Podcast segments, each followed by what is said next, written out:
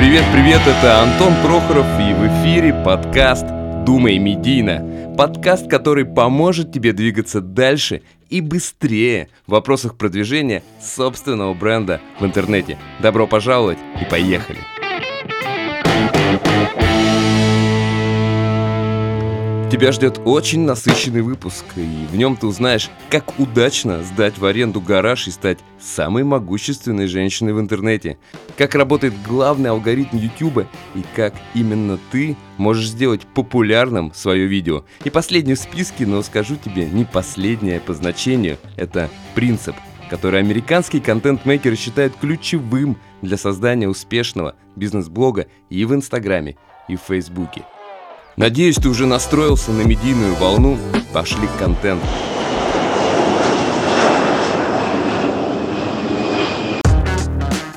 Калифорния, Кремниевая долина, Менлоу парк. 1998 год. Сьюзен Важицкий сдает свой гараж, точнее новый гараж в своем новом доме, который она приобрела не так давно, именно здесь, в Кремниевой долине. Два человека, которые сняли ее гараж, были Сергей Брин и Ларри Пейдж. Вообще снимать гараж в Калифорнии в то время для своего стартапа вполне обычное явление, но Сьюзан в этом году повезло. Два человека, которые сняли у нее гараж, впоследствии о них узнает весь мир, это основатели самого популярного сайта Google. Пройдет совсем немного времени, и журнал Times напишет, про Сьюзан Важицки. Это самая могущественная женщина в интернете. Когда она сдавала гараж, она в своих интервью признавалась, что ее интересовало только одно – вовремя выплаченная арендная плата за ее гараж. Но впоследствии достаточно быстро она стала 16-м сотрудником Гугла. В тот момент Google уже переехали в более обширный офис, и, конечно же, они уже не находились у нее в гараже. Но Сьюзен Важицки стала известна не только тем, что она пошла работать в Google. Через какое-то время она провела сделку, которая была самой крупной сделкой Гугла и остается на данный момент сделкой десятилетия. Google покупает YouTube за 1,65 миллиарда долларов. Это огромные деньги. Они покупают э, сервис YouTube у трех ребят из PayPal, которые создали его полтора года назад. Сьюзан Важицки стоило огромного труда доказать всем, что это будет правильное приобретение. Потому что это большая трата, но тем не менее у нее получилось. Вскоре Сьюзен Важицки стала генеральным директором YouTube. Конечно же, кому как не ей, а человеку, который именно была инициатором сделки по покупке youtube.com, становиться генеральным директором такого сервиса. Было еще пять компаний, а, вы должны об этом знать. Пять компаний, которые начинались в гараже. Топ-5 компаний, выросших из гаража. Конечно же, это Apple и Стив Джобс. Конечно же, это Microsoft, и э, Билл Гейтс. Конечно же, это Google со своими Сергеем Брином, Ларри Пейджем. И женщина, которая сдала в аренду свой гараж, это генеральный директор YouTube и на данный момент. И, э, конечно же, четвертая компания, которая началась в гараже, это Amazon. Пятая это Harley Davidson. Ре- реальная гаражная компания, которая и должна была начинаться в гараже. Итак, когда Сьюзан Важицкий приходит на свой пост, они решают, как они будут развивать YouTube, что они будут делать и что для них станет самым важным. И тогда они приняли решение. 1 миллиард часов просмотра в день. Такая цель на 4 года. 4 года это был рост x10 в случае выполнения таких высоких целей. Они выполнили, не буду вас томить, они выполнили эту задачу и в последний месяц, как обычно это бывает, последний месяц перед э, тем, как срок четырехлетний подходил к концу, они действительно вышли на показатель 1 миллиард часов просмотров в день. Но здесь э, интересно и не то, что они выполнили, конечно, интерес э, к платформе YouTube очень сильно вырос, за это время и скорость передачи данных. То есть тут сложилось, наверное, много, э, много обстоятельств для того, чтобы YouTube развивался настолько быстро. Но интересно то, что они поставили себе в цель именно часы просмотра, не количество просмотров, а часы просмотров, то есть сколько минут, сколько секунд э, человек тратит на то, чтобы оставаться на платформе и потреблять контент.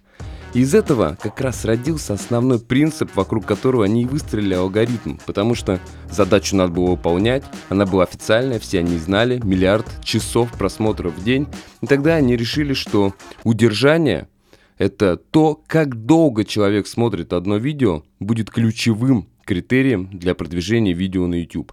То есть чем дольше человек смотрит это видео, тем э, чем больше секунд, минут он тратит на это видео, тем большему количеству людей YouTube и будет предлагать это видео, поскольку он с него получит э, больше часов просмотров.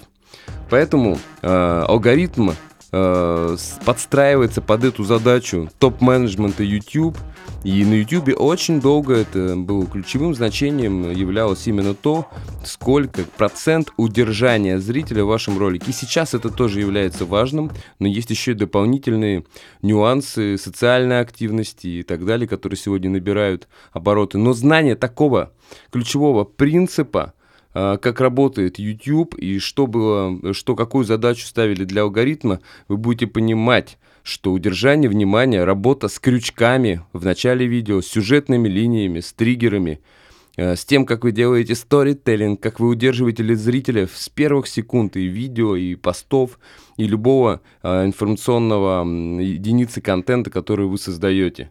Поэтому вывод какой? Постоянно думать о том, как это удержание увеличить. Как его увеличить. Почти 92% тех, кто ведет регулярно Инстаграм или Фейсбук, делают это, чтобы получить коммерческую выгоду. То есть, что я имею в виду? Клиенты в бизнес, партнеры или реклама своего продукта или продвижения своих услуг. Все это, ну, согласитесь, все это коммерческие цели – так вот, принцип, который позволит иметь успешный блог в 2021 году и в Инстаграме, и в Фейсбуке, и ВКонтакте, неважно, какую вы используете для этого платформу, его очень удачно сформулировал Гарри Вайнерчик, известный бизнес-блогер. Это человек, вы, если забьете его на YouTube и посмотрите, то человек, который в ежедневном режиме вел видеоблог очень долго, больше тысячи выпусков. Человек, который ведет свой блог с самого начала практически существования YouTube про вино, кино, и он стал известен за счет этого.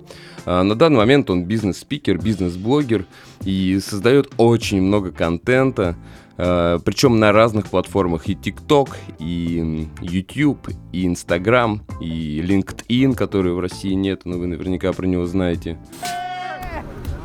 Это известная заставка к большинству его роликов.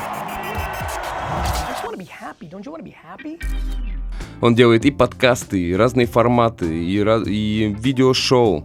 Э, и выпускает как подкасты аудио отдельно, и выпускает видео подкасты на YouTube, и ведет короткие видео, снимает, и монтирует, и пишет, и придумывает разные мемы. То есть он пользуется в контентной, э, контентном инструментарием практически полностью, и следит очень сильно за трендами, и постоянно тестирует, тестирует, тестирует, тестирует. Так вот, этот принцип звучит так – Think less. Post more. Меньше думай, больше пости. No thinking. Не no думай, не no думай о подписчиках, views, не думай о цифрах, no не думай о просмотрах, просто make, делай, делай, make, делай, make, делай, делай. Make, make every little awesome creative thing running through your beautiful brain. Make, make, make. Got it? Okay. Так почему это работает? Главный закон контент-маркетинга – это quantity, количество. Сколько контента вы создаете имеет ключевое значение. Сколько единиц контента в день вы создаете на платформе, на которой вы работаете? Это очень важный вопрос, который Гарри, например, задает на каждой своей консультации.